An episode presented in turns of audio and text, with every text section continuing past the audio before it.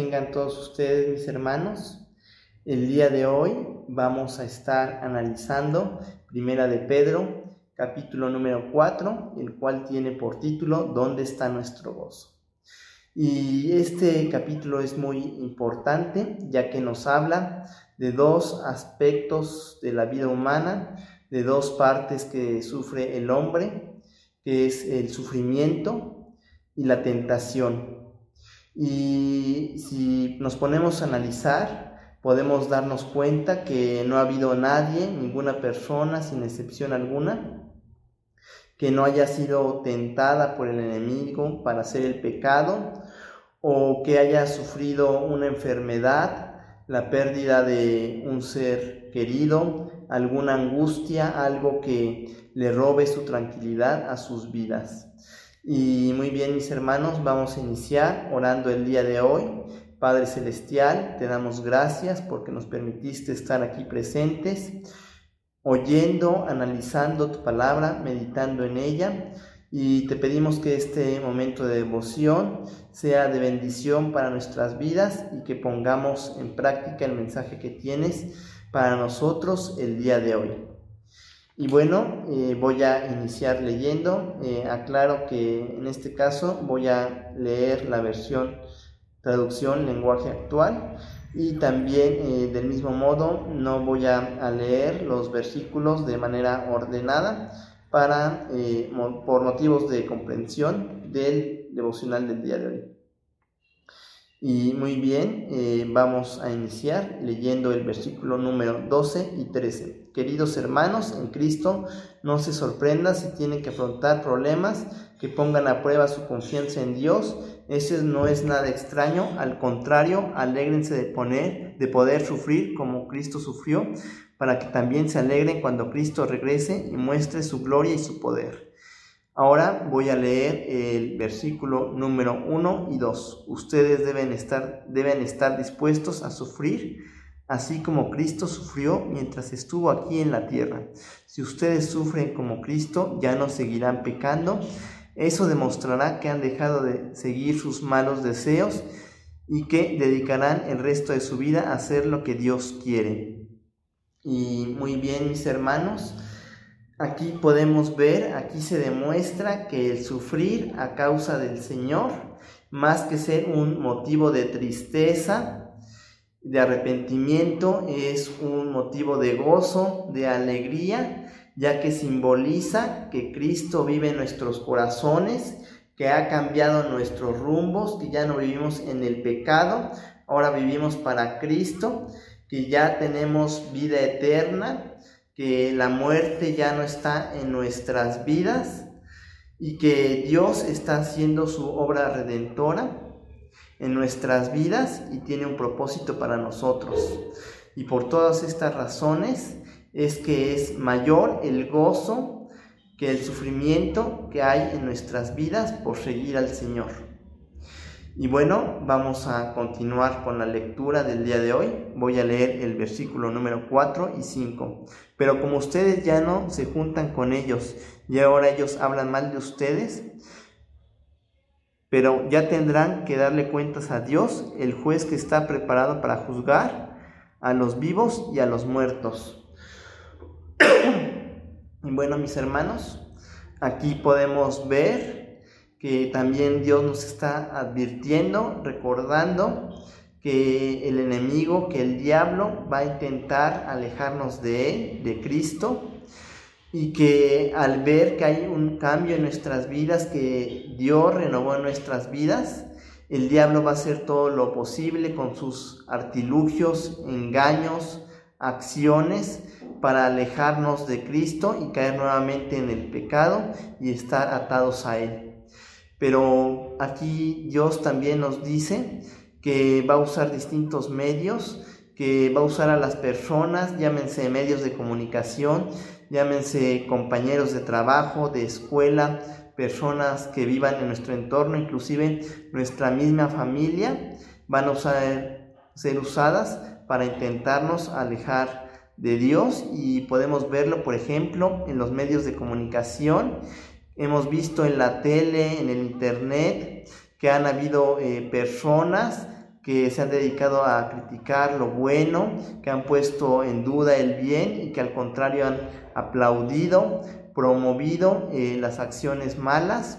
Igual en nuestro trabajo, en nuestras escuelas, podemos ver personas que critican nuestra forma de ser, que se burlan de nosotros, que inclusive nos pueden llegar a insultar por nuestro estilo de vida, por a lo mejor ver el gozo que hay en nuestras vidas, por ver que no cedemos ante la tentación, inclusive en nuestras familias podemos ver que al abandonar ciertas, ciertas creencias, costumbres, tradiciones, vamos a ser criticados, juzgados, inclusive rechazados por nuestra propia familia, por abandonar esas costumbres, esas tradiciones, pero tenemos que pedirle sabiduría al Señor, fortaleza, para que Él nos ayude a vislumbrar el propósito que tiene en nuestras vidas, que recordemos cuál es el camino que tenemos que tomar y que recordemos que Él está en nuestro corazón y que es motivo de gozo.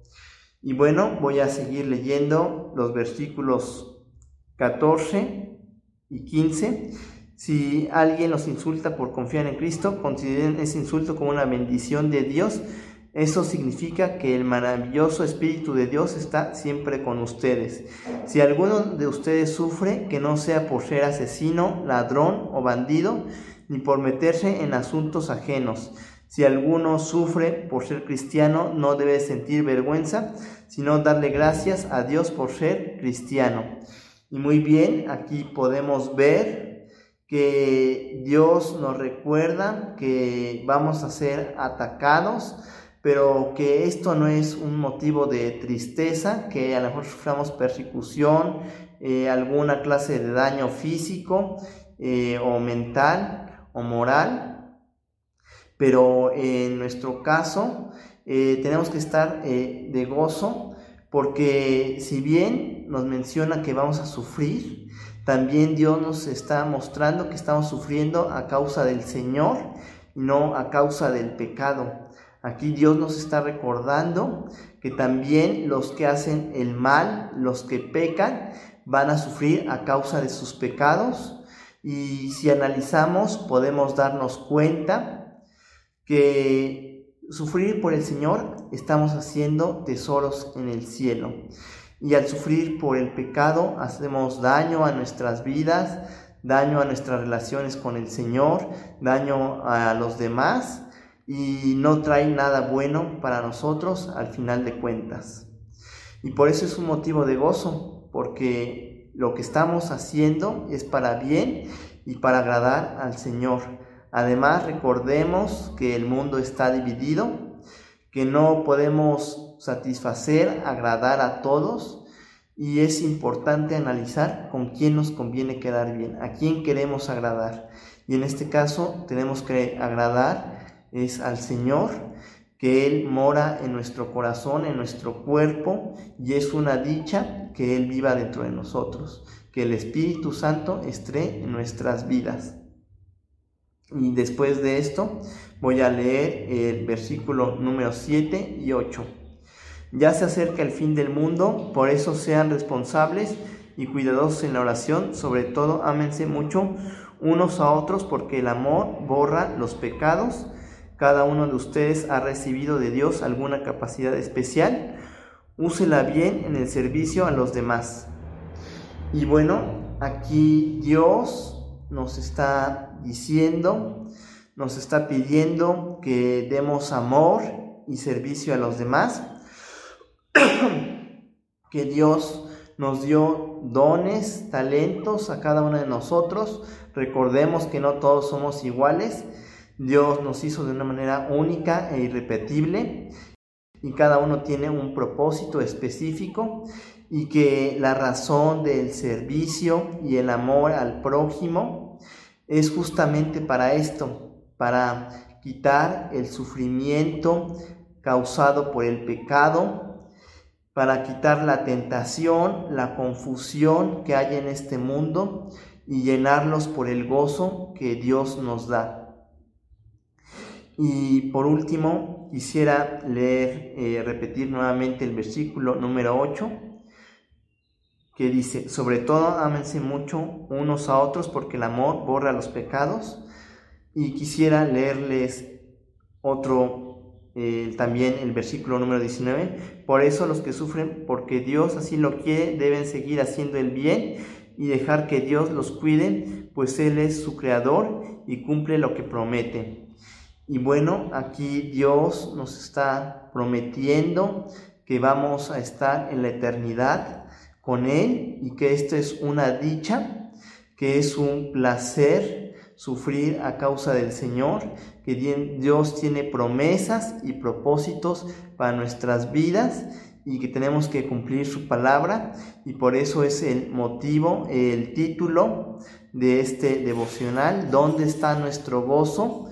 ¿En quién confiamos? ¿Dónde está nuestra felicidad? Si está en lo terrenal, en lo mundano o en amar y servir al Señor. Porque Dios está en nuestros corazones, en nuestra vida y tiene un propósito para nosotros y todos los que creemos en Dios vemos cómo se manifiesta su poder en nuestras vidas.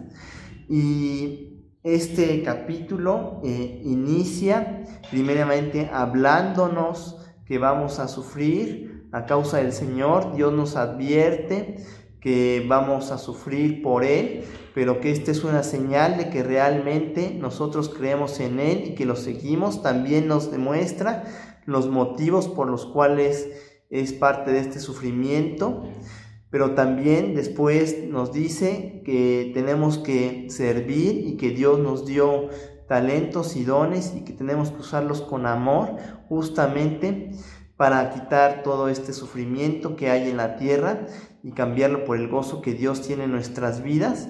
Y nuevamente eh, acaba diciendo que vamos a sufrir a causa del Señor, pero que es una dicha y que al final eh, vamos a ser recompensados por Dios, que nos va a librar del sufrimiento de la muerte eterna.